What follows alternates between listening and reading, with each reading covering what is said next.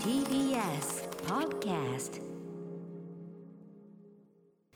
1月26日木曜日時刻は8時を回りました。TBS ラジオキーステーションにお送りしているアフターシックスジャンクションパーソナリティの私ライムスター歌丸です。そして木曜パートナーの TBS アナウンサーうなえりさです。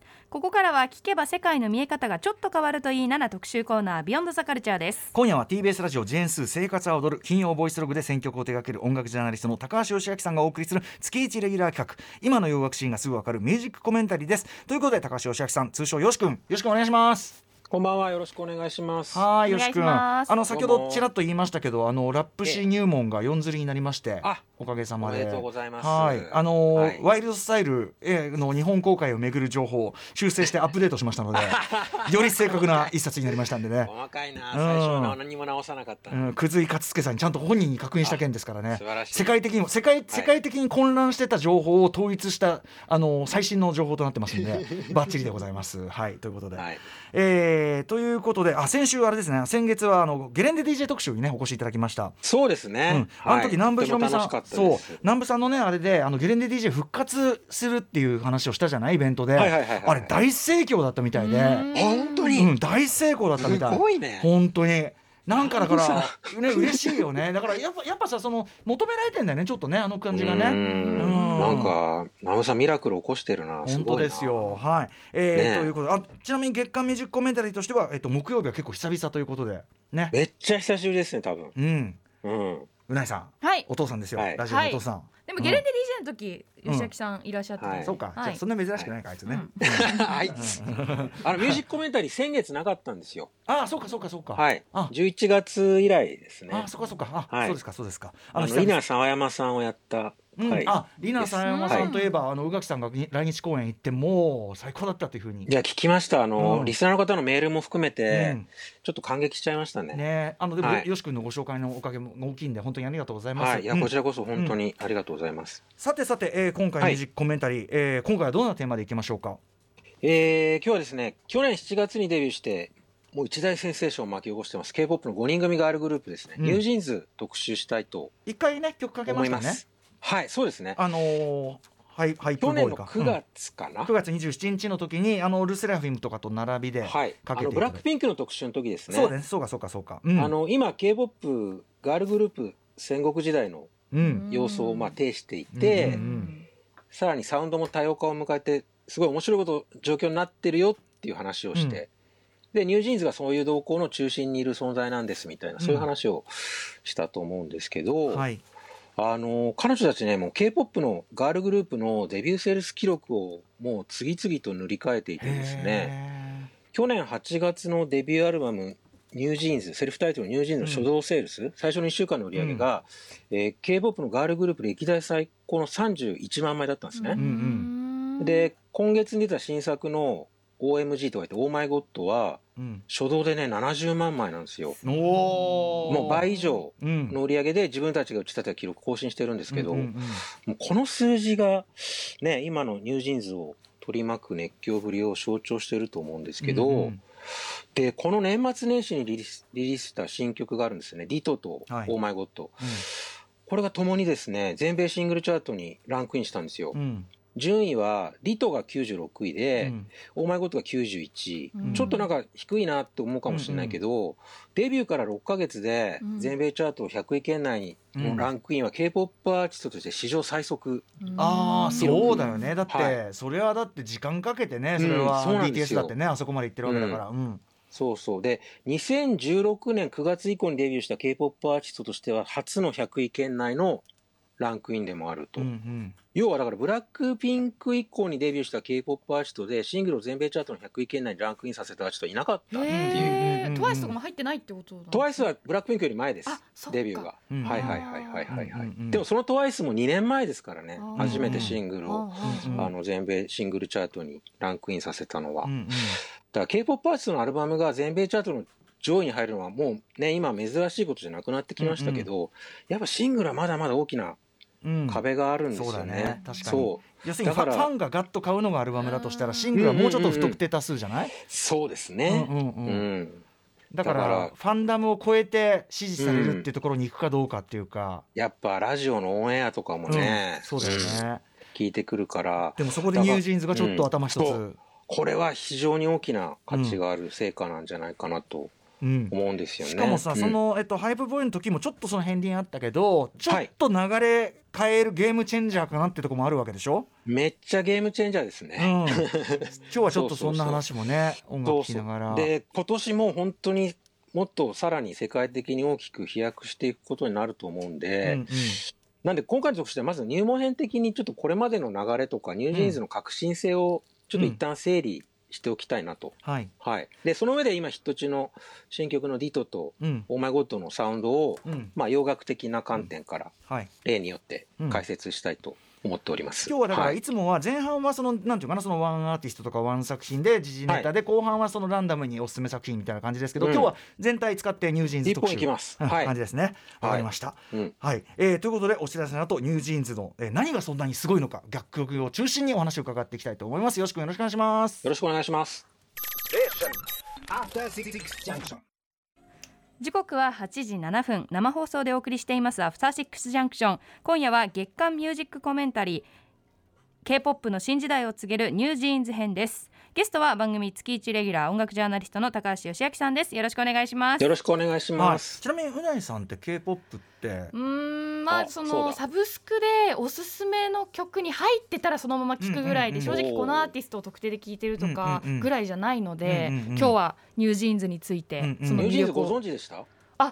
いや知らなかったですうんあね本当ですか。はい。僕でもさなんとなくだけど、うん。ニュージーンズ聞きやすいと思うんだけど、めちゃくちゃ聞きやすいと思いうます。ん、なんか入りやすいと思うんだよね、はい。多分ね、はい。なのでちょっと今日そういうはじゃあ話をしていくことになると思います。はい、えーじゃあよし君よろしくお願いします。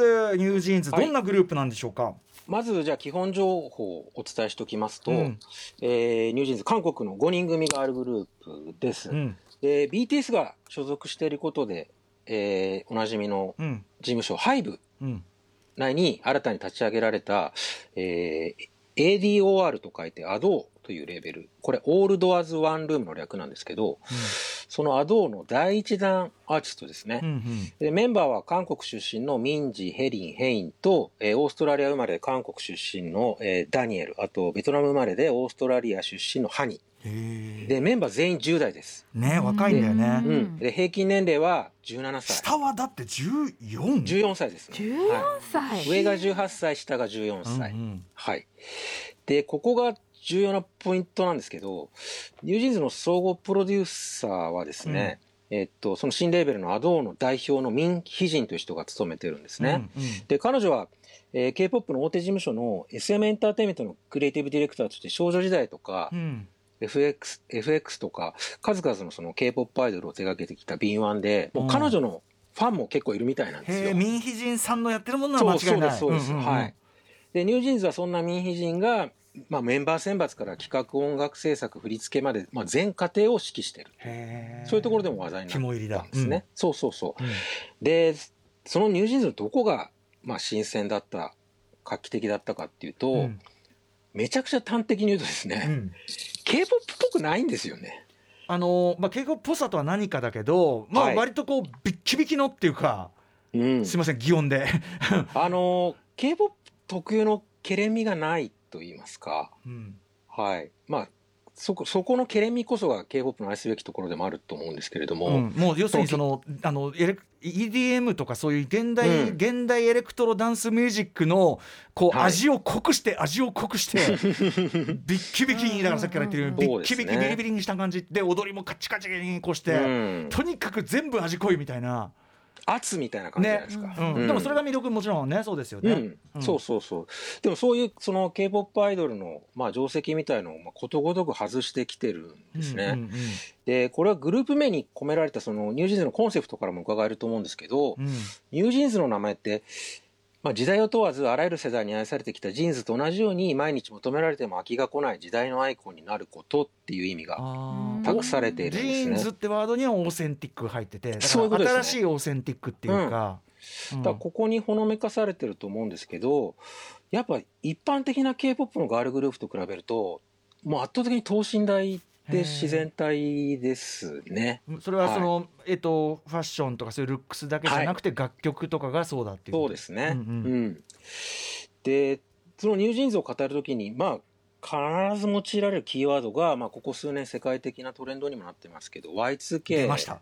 ですね。Y2K、はい。Y2K バーパシオン赤坂。Y2K はい。で、あの、まあ、音楽的には90年代から2000年前後ぐらいまでの、うん。まあ、メロで、メロディアスなアメリカの R&B を一つのモチーフにしてるのではないかとうん。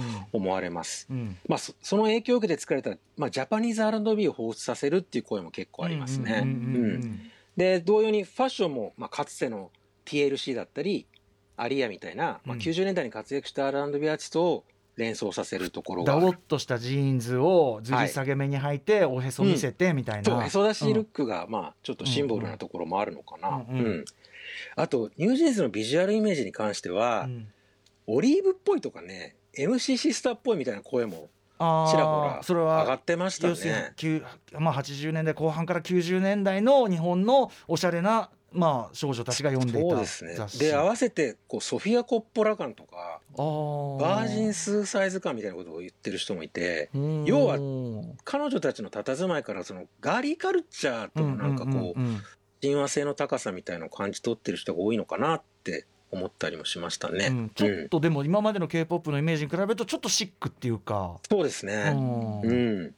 で、その総合プロデューサーのミンヒジンは、そのニュージーンズの音楽的方向性に関して、うん。私が選んだ楽曲は既存の K-POP アイドルの音楽スタイルと違っていたって、もうはっきりコメントしてるんですよ。うんで、実際デビュー直後には、そのニュージーンズの音楽は K-POP らしくないみたいな声がうん多く寄せられてたみたいで、うんうんで、デビュー前に社内で行ったヒアリングでも、うんうん。薄っぺらいとか、え？大衆性に欠けるとか、えあと既存の K-POP アイドルのセオリーを踏んでないからヒットは難しいんじゃないかみたいな意意見があったんですって。うんううん。ん、でそれに対してもあのミンヒジンは、まあ、自分は固定されたやり方を嫌うタイプ嫌うタイプで、うん。K p o p のヒットのセオリーを打破したいっていう反抗心があったっていう話してるんですよ。うん。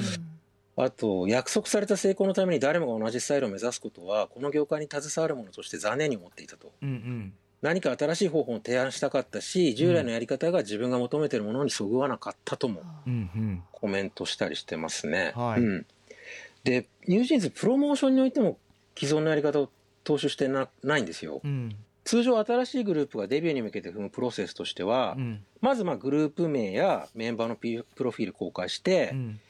その後まあティーザーを重ねて、うん。断片的な情報を小出しにして、うん。で期待感がこう膨張してきたタイミングで満を持して楽曲を発表するっていう、まあ、セオリーがそういう流れがあると思うんですけど、うんニュージーンズはグループ名もメンバー名も一切伏せたまま、うん。いきなりサプライズでミュージックビデオを公開したんですよ。うんうん。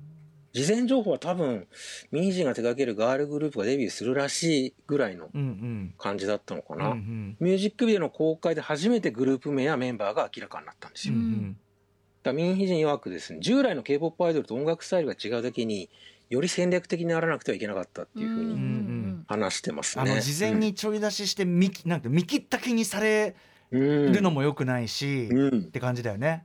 そうですね、うん。かなり大胆なアプローチだと思うんですけど、うん。でニュージーンズがその一般的な k p o p アイドルのイメージから、まあ、ちょっと距離を置いてるっていうのは楽曲聴くだけでもうん。わかると思うので改めてデビューアルバムから一曲、はい紹介したいと思います、うん。できればねミュージックビデオも合わせて見てもらいたいなと思うんですけれども、じゃあ聴いてください。ニュージーンズでハイプボーイですはい、ニュージーンズでハイプボーイ聞いていただいております。ここでちょっと電車の情報かな？はい首都圏の電車の情報です人身事故のため運転を見合わせていた西武池袋線と西武豊島線は先ほど運転を再開しました現在ダイヤが大幅に乱れていますなお西武池袋線の特急電車と西武有楽町線は現在も運転を見合わせていますこの影響により東京メトロ副都心線有楽町線東急東横線みなとみらい線は西武線との直通運転を中止しています。ご利用の方はご注意ください。はい、ということで、よし君、改めまして、ニュージーンズのハイプボーイ、前もね、一回かけましたけど。うん。でハイプボーイのミュージックビデオってメンバー別に4バージョン作られてるんですよ、へえ。うん、で NewJeans デビュー前にあのさっきも言ったようにメンバー名を明かさなかったんですけど、うんうん最初に公開したさっき CM に明けに流した「Attention」に続くこの Hype Boy のミュージックビデオで初めてメンバーの名前が明らかになったうんうんんですよね。だからこのビデオがミュージックビデオがメンバー紹介として機能してるっていうところですかね。なるほど、うんなるほど。で、ちなみに Hype Boy ですね、アメリカの、えー老舗カルチャー誌の Rolling Stone が選んだ2022年のベストソング100選で、えー24位。それすごくない？すごいです。K-POP の楽曲トータルで13曲選ばれてるんですけど、うん、ハイプボーイが最高位。でした。はい、うん、だ結構エポックな曲になっていくのかなとは思うんですけど。曲としての特徴というか位置づけを吉君的にするならどんな感じになる、はい、やっぱりその 90s R&B の香りはしますよね、うん、やっぱ TLC みとか、うん、はい、SWV とかね。うんうんうんまあちょっと BPM 落とし目で、はい、まあメロで、うん。っ。て感じかな。そこに今のちょっとまあアンビエントアンビエントっぽいっていうか、うん。ボワあのボワってこの感じかね？浮遊感のあるプロダクションが加わってるような感じですかね。うん。アップデート版というかな、確かにはい。確かに、でも気持ちいいよね、この曲ね。ね。僕も紹介していただいてからうわ気持ちいいと思ってめちゃくちゃ聴いてました。これはうなぎさん聞きやすくないですかやっぱ？そうですね。あとやっぱりええ。ミュージックビデオにすごく釘付けになっちゃう。うん。おうおうおうおうその Y2K って、うんあの途中でダンスシーンで急にダボダボのパンツに髪の毛をちょっととだけこううツインテールにさせる感じとかはいはいひょこんってさせる感じ。昔のモームスとかもミュージックビデオでそういう感じあったしやっぱり懐かしさというかでも今になってもあ全然ダサくないじゃん。かっこいいわってね。思える。時代が巡ってきたのかな。一回りしてもあんのかな、うんうんうん。ちょっとこれ一回りして感は後ほどちょっと僕なりの表現があるんでちょっともうちょっと曲聴いてから言います。うん。わかりました。はい。でやっぱ NewJeans の登場と成功のインパクトはめちゃくちゃ大きかったみたいですでに NewJeans 以降と言えるような楽曲が K-POP のガールグループからちらほら出てきてるので紹介したいんですけど、うんうん。えー今来日中の5人組ですね。 LE SSERAFIM がうん。去年10月にリリースした EP「ANTIFRAGILE」から「Impurities」って曲を聴いてもらいたいと思います。うん。これね NewJeans と同じ事務所の HYBE 所属のルセラ LE SSERAFIM が NewJeans 的なサウンドをうん。打ち出してるのがまあ面白いんですけど、はいこれね90年代のメロの R&B のオマージュとしてはめちゃくちゃ完成度高いですね。うんはい。じゃあ聞いてください。 LE SSERAFIM で Impurities です。はい、えー LE SSERAFIM で Impurities 聞いていただいております。これはパッと聞きの印象ですね。あの、はいジャムルイスミと言いましょうか。あーはいまあジャネット・ジャクソンの一連の曲とか、うん、素そういう感じですね。すねまあ最高ですね。しかもね。晴らしいですね。それのアップデートこ版っていうか、れね。はいはいはいはいはい。まあメロとかも本当に美しいし、うん超気持ちいい。はい。こういう90年代 R&B タイプの曲が、まあ、シングルとして採用されるようになるかはともかくとして、うんうん。ここ数年のディスコサウンドがそうだったみたいにそのアルバムを作る際の新しい選択肢になってくる可能性はうんうん。大いにあるんじゃないかなと思いますね。なるほどははい。い。でこうやってまあゲームの流れを変える、まあ、さっき宇多丸さん言ったようにゲームチェンジャーとして、まあ強烈なインパクトをうんシーンに与えた NewJeans にとって最初のそのカムバですか。うんえー新作リリースになったのが、えー去年12月19日にリリースされた「ディトと、はい。年明け1月2日にリリースされた「オーマイゴッド」になるわけなんですけど、うんこれがまたもうデビューアルバムの余韻をバッサリ断ち切るぐらいの衝撃がうんあってですね、まあ、リリースのタイミングが絶妙だったと思うんですよ。年を挟んだ年末と年始のうん。新曲発表っていうかなんかこうイニシアチブ取りに来てるなっていうかあ今誰がこのゲームを引っ張ってるのかまあ誇示してるのようにも思えたりもして。うんでこの2曲の新曲「ディットと「オーマイゴッド」の衝撃はですね音楽はもちろんなんですけどミステリアスなミュージックビデオによるところもうん。大きくて、むしろ当初はミュージックビデオの話題の方が先行したようなところもあって、それぞれなんだろうなちょっとメタ的な描写をうん。含んだ連動した内容になってて、ちょっとそのストーリーにね込められたメッセージをめぐってたくさんのもう考察が飛び交ったんですけど、ご覧になられました、はい、あのすごいフィルムタッチっていうか多分8ミリなのかな、わかんないけど、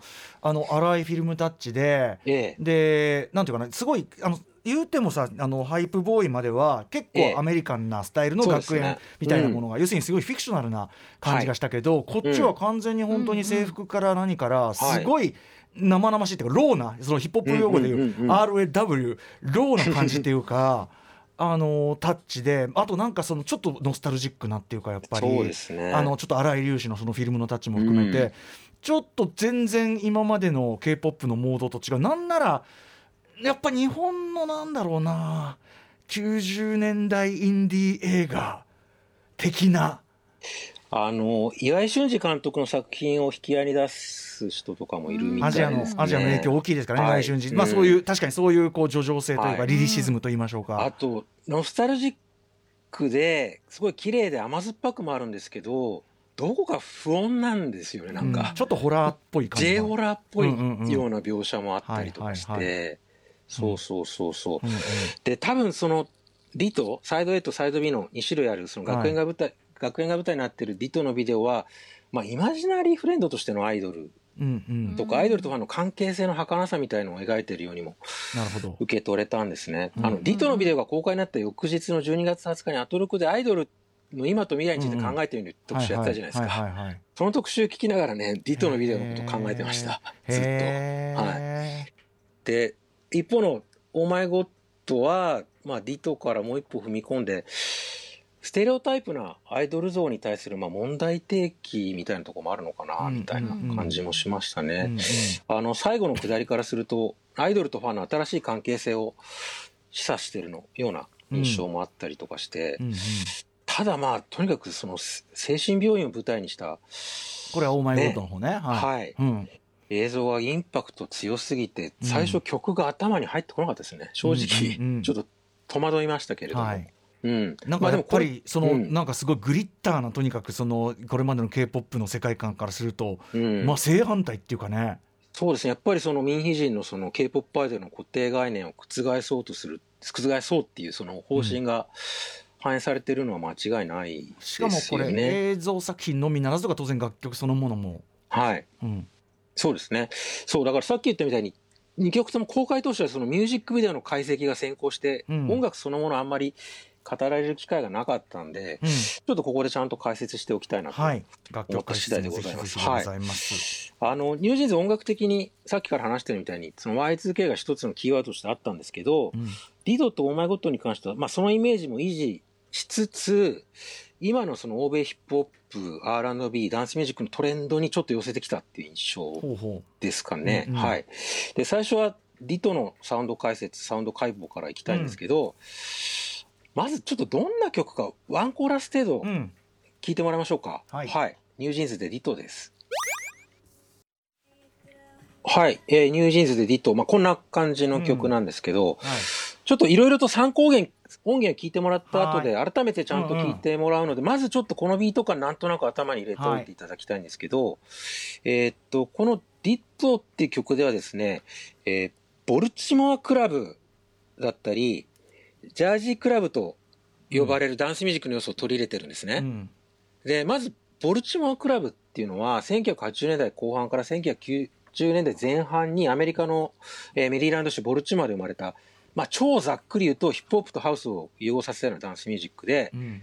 2000年代半ばに本格的に流行して、日本のクラブシーンでもそこそこ話題になったんですけど、うんで、ボルチモアクラブのサウンドの特徴としてはですね、あの、まあ、ファンクの名曲、さっきちらっとかかりましたけど、はい。リン・コリンズのうん1972年のシンクうんって曲のドラムブレイクが一つの、まあ、シグニチャーというか、テンプレになってるんですね。ちょっとかけてもらえますか？もうヒップホップリスナーにはおなじみの曲だと思うんですけど、ここですね、ここ。うんうん。すいません俺が歌歌っちゃって 歌っちゃってごめんなさいちゃんと聞こえなかったすいませんイエーイーってねここです。まさにここ。はい。この部分ですね。はいまあクラシックブレイクですよまさにそうそうそう。で、この Lyn Collins の Think の今の部分、ビートの部分って、はいヒップホップをはじめとするダンスミュージックにても定番中の定番になってるんですね。ねだ何人に使われたんだって感じですよね本当にそうですね。うんで、それを決定づけた曲が1988年にヒットしたロブベース &DJ イージーロックの It Takes Two。はいビートパターン分かりやすいようにちょっとインストゥルメンタル用意しました。うんちょっとき聞いてください。これ聞いたことある方結構多いと思うんですようね。んうん。あのまんまこのロブエースじゃなくてもこのループはとにかく、そうねもう、うん、どれだけこすられてんだっていうぐらい、うん、やってるから多分ね。はいはいはいはい。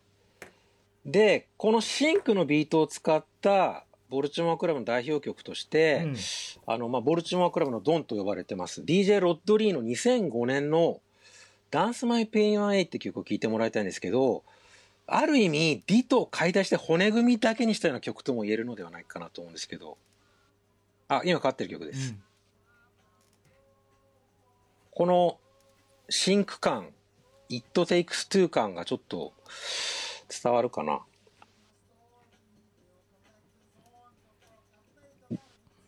うん。で、リトの変な曲？し かなりほげてますけどね。で、リトのシスさこのドンドンドンドンとかね。このキックのね位置とかね、それもこれから説明します、うんあごめんごめんごめん、うん。で、ディトの疾走感を生んでるその小気味よいビートは、このボルチモアクラブのテンプレのシンクのドラムブレイクをモチーフにしてると思うんですよ。うん。で、多分ディート聞き込んでる人ならもうなんか共通したもの聞き取れると思うんですけど、うん。ちょっとまずこのビートを覚えておいてほしももらえますかね、うん。はい。で、そのボルチモアクラブから派生したのがジャージークラブなんですね。で、ディートにはジャージークラブのエッセンスも含まれてるんですけど、ジャージークラブは2000年代後半にニュージャージー州ニューヨークで誕生したダンスミュージックで、去年ドレイクがあの最新アルバムのホネストリーネバーマインドで取り入れたこともあって、ちょっとしたトレンドになってたんですよ。うんで、特徴としては当然ボルチモアクラブに似てるんですけど、分かりやすいポイントとしては、さっき歌村さんが指摘した通りですね、うん一小節にバスドラム、うん。キックが5回入るんですよ。うん。あのドラムマシンの TR808 の八百屋のキックですね。うん。あの、ハウスミュージックの特徴としては、バスドラムの4つ打ちがあるじゃないですか。あの助走ってのは要するにあのよ一小節に四つ要するに四回ドンはい。ドンドンドンってジャージークラブは5回ですね。うん。ドンドンドンドンドンドンそうです。ドンまさにその通り。ドンドンはい。で、リドのキックはもろにこのジャージークラブのスタイルですね。ドンドンドッドッドドンドンドッドッド。うんちょっとサンプルとしてドレイクの最新作から Sticky って曲聴いてもらえますか？うんこれ分かりやすいかなと。かりやすいすごい立ってるもんね、はいこのね、うんドンドンドドンドンドンドンそうそうそうそう。ドンこれです、これ。ちょっとダメ押しでもう一曲、ジャージークラブのバスドラムが聞き取りやすい曲として、ロンドンの PinkPantheress が去年11月にリリースした、えー Boy's a liar って曲をかけてもらえますでしょうか？もこれですね。うん。もう、お分かりいただけただろうかその、うなぎさん おは分かりいたただけただろうか。うんですね。ジャージークラブの特徴みたいのは、なんとなくつかめていただけたあかとでもその思うん。ですけベース。がそうかリンコリンズループだったとはあんまり思ってなかった。そうなんだね。そそあベうーんとLyn Collins ループはあの上のちょっとマーチっぽい、あのうん。うんドラムですね、うんうん。うん。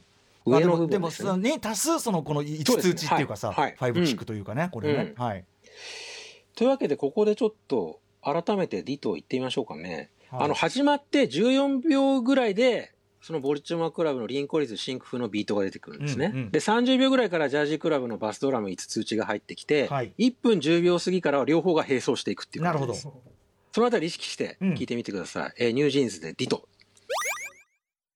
はい、 NewJeans で Ditto です。お分かりいただけただろうう、か。うん、聞こえてきました。はいよくわかりましたわかりますよね。わかりやすかったですはい、ありがとうございます。よかった。ちょっと、あえてもう一発、 Jersey club の曲聴いてもらいたいんですけど、はいニュージャージーの R&B シンガーのクッキーかわいいうんがですね、2021年に出した Relax Your Mind。これ幻想的なイントロからビートが走り出す構成がちょっと Ditto に似てるんですけど、本当だうん、確かに。はい。かなり早いけどねこっちはね、うんうんうんうんうんうん。これでなんとなく、ね確か、にボルティモアクラブとジャージークラブの要素を取り入れて、ディトの構造がつかめていただけたかなと思うんですけど。かなりトレンドを意識した本当にあ、そうですね。ね感じだったんですね。あのー今聴いてもらったドレイクとかピンクパンサーレスの曲はまさにそうですけど、うん。去年あたりからそのジャージークラブのビートを使ったメロな歌物だったり、うん。その既存の R&B の曲をJersey club 風にリミックスした曲が増えてきてるんですよ。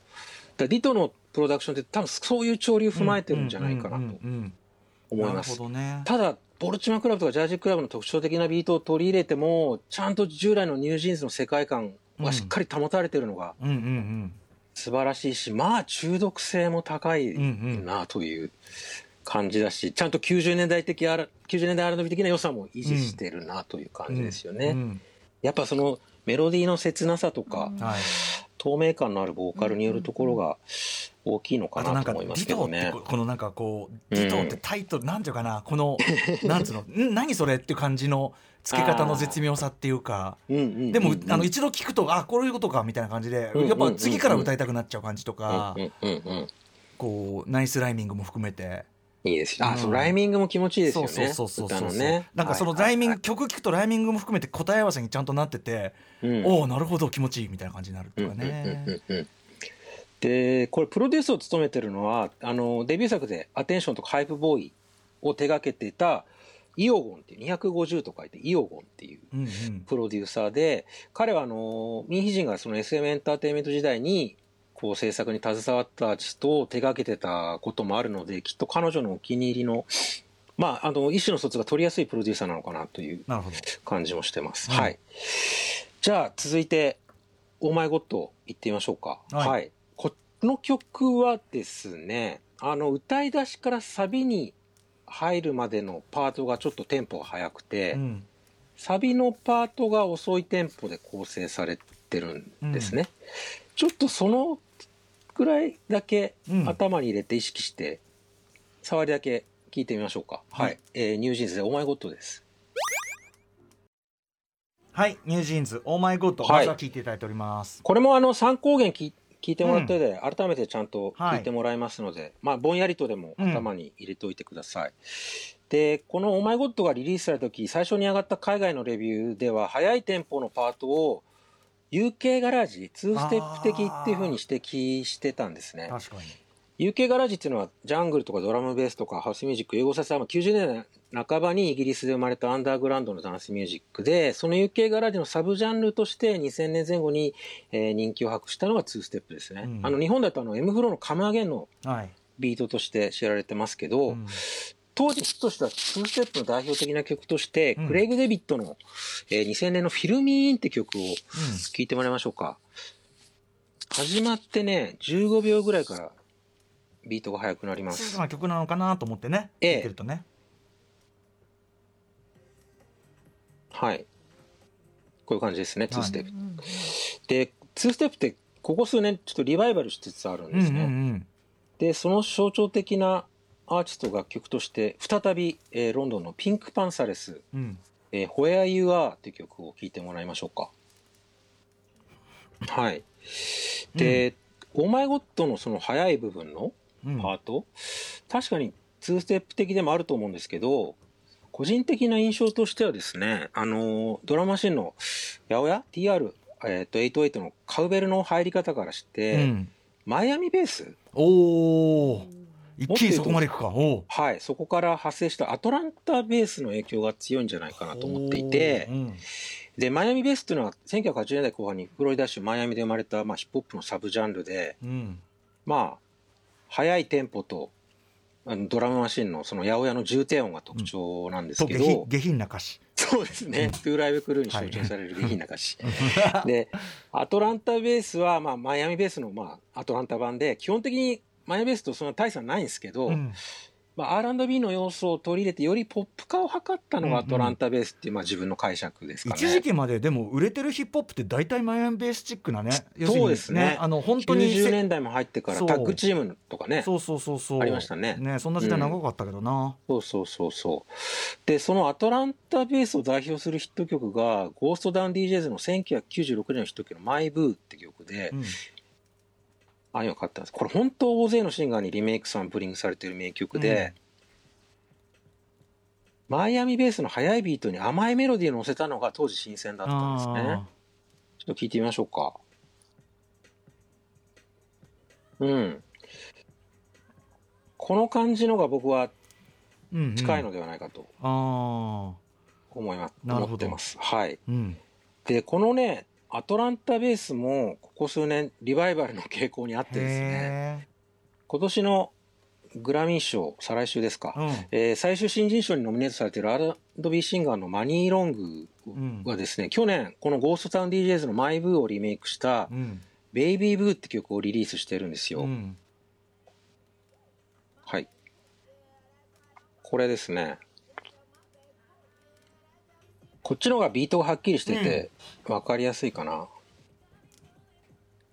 うん。まあこんな感じで、はい。お前もっとでもすごいすごい Y2K っぽいっす。うん、本当に。そうん。うんまあ本当にそうなんですよ。うん。うん。あのーこんな感じで、オーマイゴッド、テンポの速い部分は、多分アトランタベースにインスパイアされてるんじゃないかと思へえ面白い。で、で、一方、サビのテンポの遅い部分ですよね。うんうんここはどんなサウンドかというと、まあ、ここ10年のヒップホップだったり R&B の主流になってる、まあ、ヒップホップのサブジャンルのトラップですね、ちょっとオーソドックスなトラップとして、うん。ビヨンセの「711」って曲をかけてもらえますかね。ちょっとねややこしくなってきたかもしれませんけど、まあでも3つの要素というかな、そうですね、うん。まあ3つ2つ、うん、あざっくり整理するとそうか2つか2つかはい。2.5ぐらい。はい。そう、うん、2.5な感じかもしれないです。うん。だから、オーマイゴッドはテンポの速い部分がAtlanta bass、まあ、あるいは2 step。うん。で、おテンポの遅い部分がトラップで、まあ、構成されてると、まあ、ざっくり考えていただいていいかなと思うんで、はい。これを踏まえて改めてちょっとじゃあ、聞いてみましょうか。はいはい。えー NewJeans で、 Oh My God です。はい。改めまして NewJeans の Oh うん。 My God 聞いていただいております。お分かりいただけただろうか。お分かりいただけただろうか。うん。どうですかね？でもそのまあサビのさトラップ感とかある意味その定番的なっていうかさその最はい。最近の、はい。あの感じに戻って、うんうんうん。にそのまあ Y2K 感っていうか、はい。まああの2ステップなのかそのねアトランタベースなのかどっちにしはろ Y2K 感みたいなものをまぶして見せて全体としてやっぱ今っぽいそうですね。感じにしてるっていうか。見事ですよ。うん。ね。ね。僕ねだからねうん。それねその、はい。あのさっき言おうとしたニュージーンズのその、ええ。今このゲームチェンジャーぶりっていうのがすごくやっぱ 80s なる的なるものから 90s 的なるものへの転換によく似た、うん。そのちょっと前のモードを古くする何かっていうつまりギラギラグリッター超バブリー、えービッキビキフィクショナル その作り込みみたいなものに対して自然体、えーでシリアス、はい。で、まあ、問題提起もするしみたいな。でレイドバックしててとか生、うんうんうん。まあ、もっともうちょっと生々しい表現だったりとかあの、まあ、その方向にどっちに今後行くか分かんないけどそういう転換に近いゲームチェンジ感かなと思ってて。なるほど。その、ずっと続いてた 80s リバイバルのカウンターみたいな。80s とっていうか、まあそう、にあのなぞらえるのはそうだね、そのビッキビキ、とにかくご豪華、ビッキビキ、はい。贅沢みたいなものに対して、そのさっきのフィルム感とか、ちょっとこう生身に近い感じとか、あとやっぱシリアスな問題提起とか、なんかそれはまさに90年代そうですよね。そうだからスタジアムロックからグランジへだし、うん。まあ、いわゆるポップミュージックからヒップホップへみたいな、うんそういうなんか感じに近い流れを感じるな。るほど。まあそれがどれだけこの本当に大きな流れになるかちょっと分かんないけど、うん。うん。で実はそのマイアミベースアトランタベースはディトで取り入れられてるボルチマークラブとかジャージークラブのルーツにあたる音楽うん。なんですよ。うんうん。でディトとオーマイゴッドはミュージックビデオが連動しているように音楽的にも関連性が持たせてあるっていうところですよね。でどっちも八百屋の音色が効果的に良いアクセントになってるからっていうところがあります星野ね。源さんの音楽討論でもやってました八百屋特集ね ありがとうございます。うんはい。そうですよ。だもうこんな具合にもうビデオにしても楽曲にしても細部にわたっていちいち完成度が高くて。あのさでもあの本当に BTS がさ、そのシック、はい。シックモードをうまくこう因数分解しうんて、うんうん。あのダイナマイトそしてバターという流れを作ったように、はい。なんかこううまくこう過去の音楽を本当にうん。因数分解して観光地だったりしてアップデートみたいな、そうですね狙いどこがすごいなんか絶妙でうんうわめっちゃセンスいいと思いました。このね練りにの練った作り込み会からすると多分民意人の頭の中にもすでにかなり先まで明確なビジョンがあるんじゃないかなって気そうかもねがしますね。カードの切り方がね、うんそうそうそうそう。あんのやもね。うん。ちょっとねこのデビューから最初の新作リリースでこの怒涛の展開はちょっとびっくりしてます。この先どうなっちゃうんだろうなっていうのがありますね。うん。はい。で最後にちょっともう一つこれ次回のミュージックコメンタリーの予告も兼ねて一曲聞いてもらいたいんですけど、うん。えっと K-POP のガールグループの TWICE がうん。先週末ですね1月20日に新曲出したんですよ「ムーンライトサンライズうん、」これがねアトランタベースなんですよ。あ本当、はい。くしくもまた。はい。ちょっと聞いてください。TWICE で「ムーンライトサンライズ」です。はい。TWICE の「ムーンライトサンライズ」さっうんやっさっぱりきのマイブーをちょっとね放出させる。やっぱりさあのビートのいわゆるそのやボンボンボンボンってはい。この八百屋感が、うん。八百屋感の強調がやっぱものすごいね。で、うんこの曲って TWICE にとって2021年の「ザ・フィールスに続く2曲目の全編英語詞なんですよ、うんうんうんつまりアメリカのマーケットを視野に入れた曲になるわけなんですけどそんな重要な曲でアトランタベースを取り入れてるという、なるほどね。このアプローチですよねまあだから、でさうんそうか、うん、ごめんなさい。うん。ださっきも触れたみたいに今 k p o p だけじゃなくアメリカの R&B でもうん。マイアミベースっていうかアトランタベースがリバイバルしてるんで、まあでも本当にいつもそれこそトラップとかにつながうん。るこうこうなんていうのある種のサウンド感のまあルーツっていうかね感じでもあるもんねやっぱね。あのーずっとクラクランクとかスナップとかトラップとかずっと八百屋ですからね。うんそういうことだよね。うんうんだからこれがねアメリカのチャートでどう評価されるのかすごい楽しみうんですね。なるほどねだちょっとそれ踏まえて来月そのアメリカと K-POP のマイアミベースアトランタベース再評価の動きをお伝えできたらなと思って、アメリカでもね結構なビッグネームが続々とこれ系の音取り入れてるんで。このなんつうかなこう、はいなんだドクターペッパー感つうかな、うん。ケミカルな味感つうのかな。でも昔のヒップホップリスナーからするとこういう時代が来るとは、まあねでもでも俺やっぱり あの実はあのさっきから言ってるように脈々と一番売れる音楽としてあるのはそっちの方っていうイメージがあるから、別にニューヨークヒップホップじゃないから売れるのは。そうそうそう。だからそうん、なんか僕は一本通ってる感じもするかな。はいはいはいうん。はいはい、あはいちょっとお時間迫ったよし君ありがとうございます、大変わかりやすかったです、さすがでございます、えーということで、えー、とよし君来週木曜日6時半からのカルチャートークにもご出演いただく予定はい、です、そうですね。はい。うんグラミー賞の、えー見どころ解説みたいな感じかな、ありがとうございます。はいうんはい、えーそして、えっ、と、お知らせごと、よし君からあれば。えーっと Amazon Music 独占配信ポッドキャスト、えー高橋義明ジェンス生活がドルーターチェックしてくださいはい。ということで、えー来週グラミー賞のね、えーあれもお知らせ、あの、お世話になります。月刊ミュージックコメンタリー、 NewJeans 入門編でございました。高橋よしさん、ありがとうございました。ありがとうございましたありがとうございましたどうもさすが。Junction.